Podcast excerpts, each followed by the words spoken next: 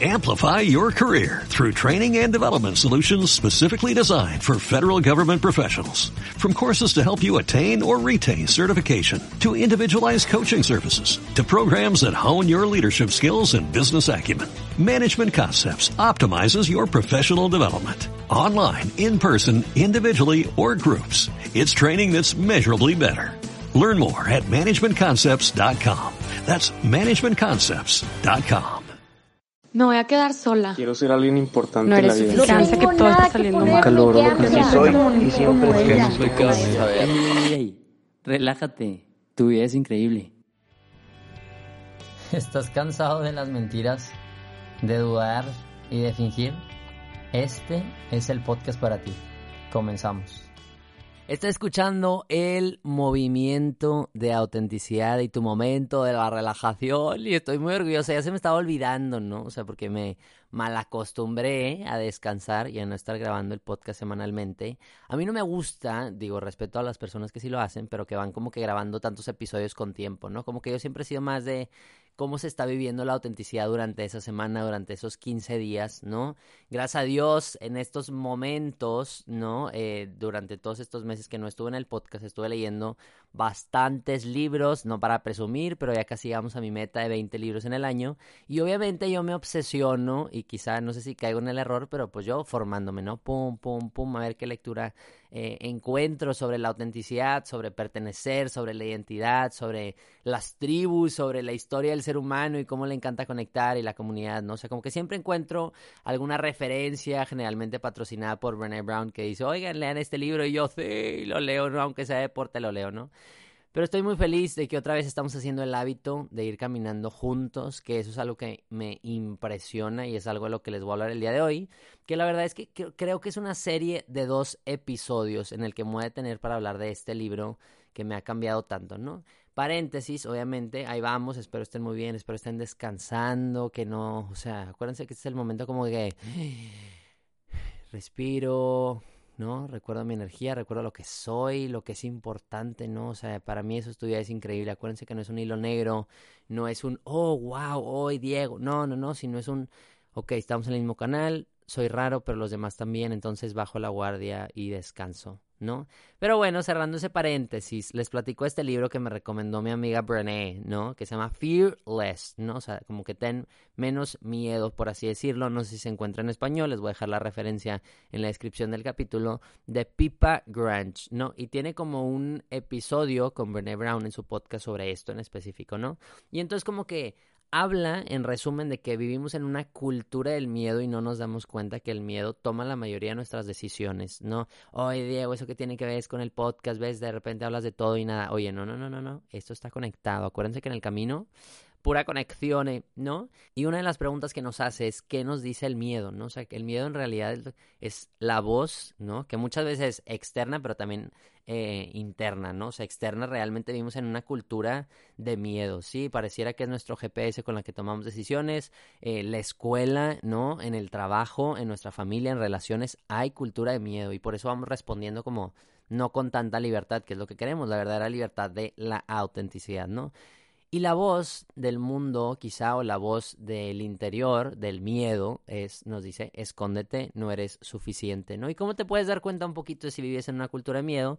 Pues si estás insatisfecho, si sientes que algo te falta, si tienes que estar compitiendo todo el tiempo, si nunca es suficiente, ¿no? Y entonces cuando empiezan a decir estas cosas en el libro, yo, ay, sí es para el movimiento esa doc, y por eso voy a hacer como dos, eh, dos capítulos. Pero en este, en este capítulo en específico no es tanto sobre el miedo en sí, cómo enfrentarlo, cómo trabajarlo y pensar en situaciones de autenticidad que dan miedo, porque obviamente ser auténtico da miedo, ¿sí? Y entonces, no para adelantarnos al próximo episodio de la siguiente semana, pero sí dice que hay dos tipos de miedo, ¿no? Los que son en el momento, in the moment, ¿no? Los momentos de crisis, de estrés muy alto, que de repente te pone una pistola, pues oye, no es algo que estás controlando, pero ahí es cuando entra el cerebro casi reptiliano o el cerebro eh, de, de, de, cualquier cosa como subconsciente en el que te empieza a proteger y son decisiones en microsegundo, ¿no? Iba poniendo ejemplos de, de, distintos deportistas de alto rendimiento, de deportes extremo, que dicen, oye, estoy en el mar y estoy solo y entonces, ¿cómo sobrevivo, no? Entonces, ese es un tipo de, miedo, ¿no? Y luego también está el otro que se me hizo muy interesante para este movimiento y es el miedo de no ser suficiente, que es un miedo que se esconde, ¿sí? O sea, ya está tan metido en la cultura que ni nos damos cuenta que estamos viviendo en competencia tóxica, ¿no? Porque también define que hay dos tipos de ganar, por ejemplo, ¿no? O sea, ganar eh, superficial, shallow, ¿no? Como dice, in the shallow, bueno, así. Y también ganar con profundidad, ¿no? Deep winning, ¿no? Que es lo que queremos. Pero no nos vamos a detener en eso a mí lo que me llamó tanto la atención es que uno, esta cultura del miedo y de empezar como con la escasez que ya hemos platicado, ella dice, esta autora, y lo preguntó un amigo que sabe mucho, que en los años 80 empieza como que esta sobreexplotación quizá o idealización de que es más importante lo que tenemos que lo que somos, ¿no? Y entonces ahí empieza como que esta cultura de no tengo, me falta, ¿por qué me falta esto? ¿Por qué no tengo lo otro? ¿No? O sea, lo que me comentaba mi amigo es que pues se alimenta mucho con la caída del comunismo y entonces la sobreexplotación y aumento e incremento del capitalismo, ¿no? Y entonces de usar, de tener, de lograr, etc, etc, etc. Y entonces, como que en este ambiente de miedo, estamos trying to reach and demonstrate success, ¿no? O sea, estamos ahí todo el tiempo como que persiguiendo, chasing, como ya hemos dicho en algún momento en alguno de los episodios y de las historias y de los reels de tu vida es increíble, ¿no? O sea,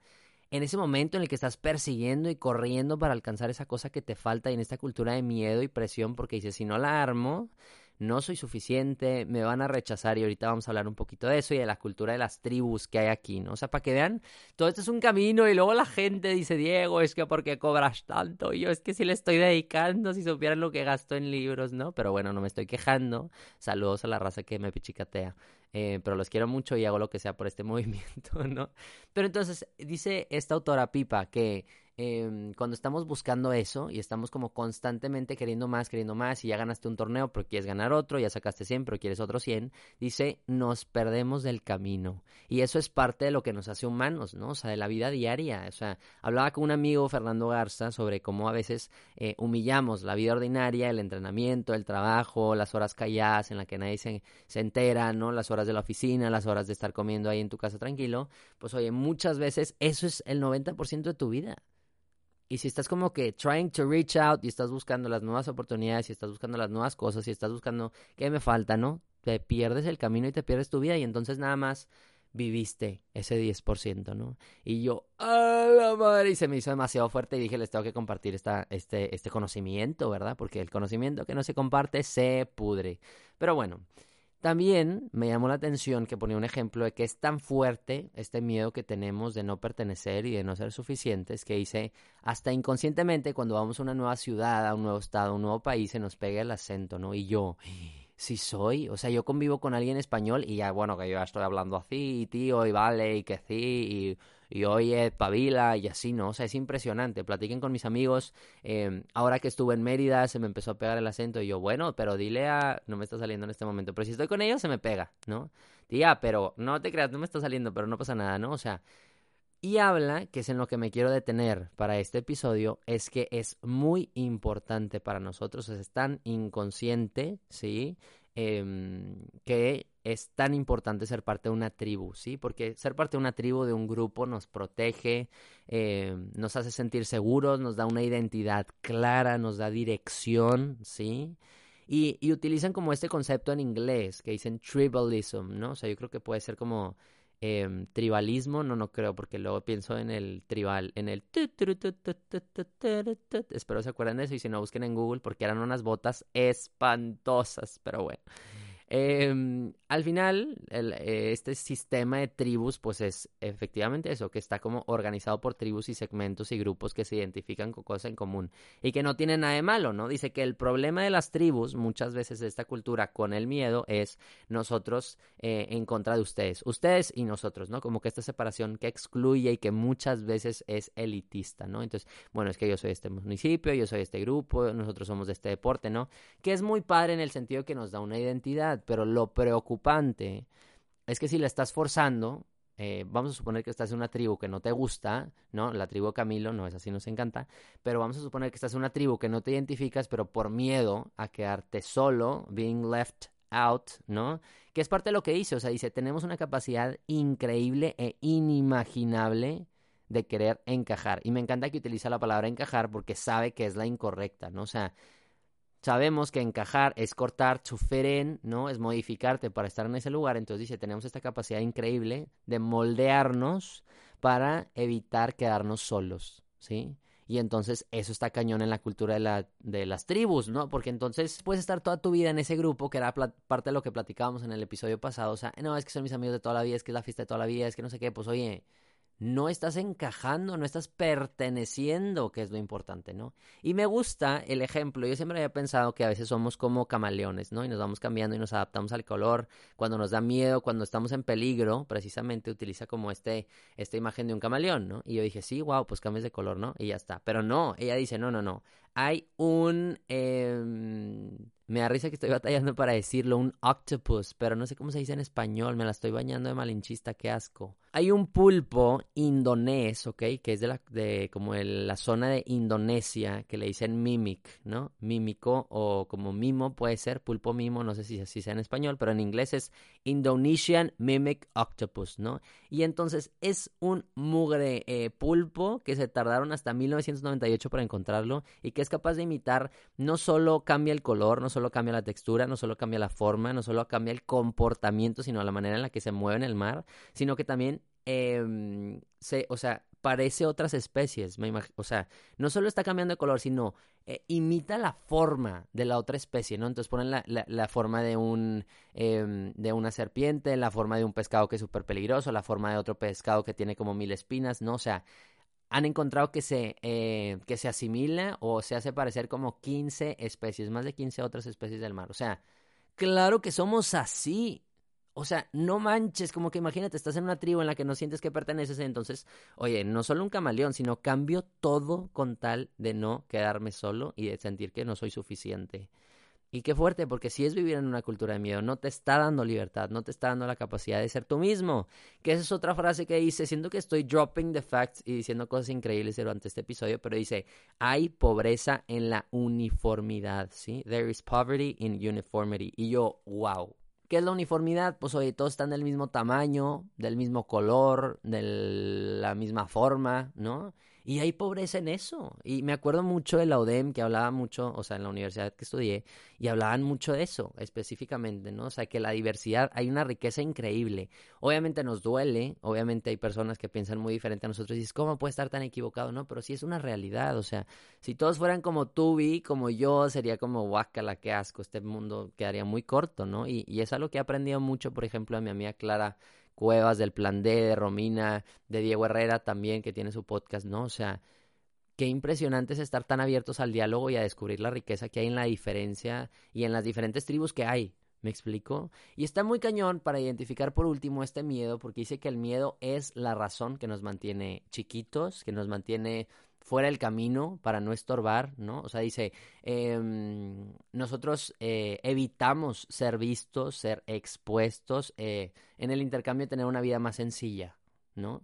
O sea, una vida sencilla, entre comillas, porque vas a estar fingiendo, vas a estar modificándote, vas a estar no perteneciendo, vas a estar cambiando de forma, cambiando de color, de textura, de comportamiento, de cómo te mueves, cómo respiras, cómo te vistes, con darle tener una vida más sencilla, cuando la vida sencilla es igual a no ser tú mismo. Y qué asco.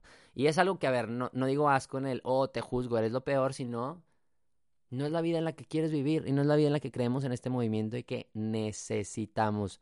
Yo necesito que tú seas auténtico, Luis, Gerardo, Sofía, Carolina, Jimena, eh, Ishel, por ejemplo, que me acaba de invitar a su podcast. No, o sea, hay pobreza en la uniformidad y, y en la medida en la que tú no seas tú mismo, estás aportando esa pobreza al mundo y estás haciendo que se pierda esta riqueza que hay en la, en la humanidad de la diversidad, ¿no? Que está cañón, ¿no? Y entonces yo te diría, pregúntate efectivamente en qué situaciones, ¿no? En qué relaciones, en qué trabajo, en qué escuela, en qué grupo sientes esta cultura del miedo, ¿no? Está cañón, porque da miedo, ¿no? Y el siguiente episodio vamos a ver cómo identificar este miedo, porque se, hizo se me hizo demasiado rico el contenido que dije, tenemos que compartir los episodios, ¿ok? Les voy a dejar el nombre del libro en la descripción, como ya les dije. Y al final quédense con esta imagen, ¿sí? ¿Es importante pertenecer a una tribu? Sí. A mí lo que se me hace fuerte es que imitamos acentos, ¿no? A mí eso se me hizo demasiado increíble, o sea, wow, inconsciente, ¿no? Con tal de protegerte. La tribu nos da seguridad, nos hace sentir protegidos, em, nos da una identidad clara, nos da dirección, una manera de tomar decisiones, pero oye, si vivimos en una tribu de miedo que nos juzga, que nos señala, vas a estar tomando decisiones así toda tu vida, sos, no quieres eso, ¿no? Y pregúntate si en realidad está siendo un camaleón o está siendo este pulpo indonés que es un mimo y cambia su color, su textura, su forma, su comportamiento y se va apareciendo e imitando otras especies. Porque si sí, aguas, porque nos estás quitando la riqueza y el tesoro de ser tú mismo. Y ese es lo que necesitamos en este mundo. Y ya que escuchaste este podcast, por favor, el día de hoy, escucha esa canción que te gusta, vístete de la manera que te gusta, comparte ese miedo, comparte esa inseguridad, que es algo de lo que platica Pipa en su libro precisamente, de que eso es parte de ser auténticos y parte de conectar, ¿ok? Entonces... Si ustedes son auténticos, yo también me atrevo a ser auténtico, se contagia más que el COVID, ¿no? Me choca que digan COVID y no COVID. Y recuerda que hay pobreza, ¿no? No hay que alimentar esta pobreza porque lo que necesitamos es abundancia de autenticidad. Y si tú lo haces, los demás también. Así que no importa si tienes mucho o tienes poco, sino de recordarte que ya eres suficiente. Eres único y eres necesario y voy a estar aquí todos los jueves para recordarte que vale la pena vivir amando y con sentido. Y que nunca, pero nunca se te olvide, tu vida es increíble.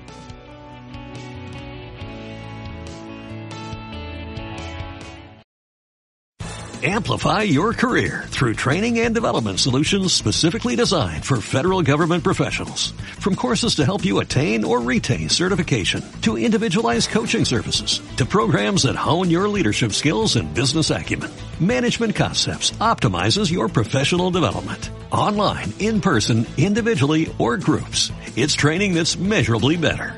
Learn more at managementconcepts.com. That's managementconcepts.com.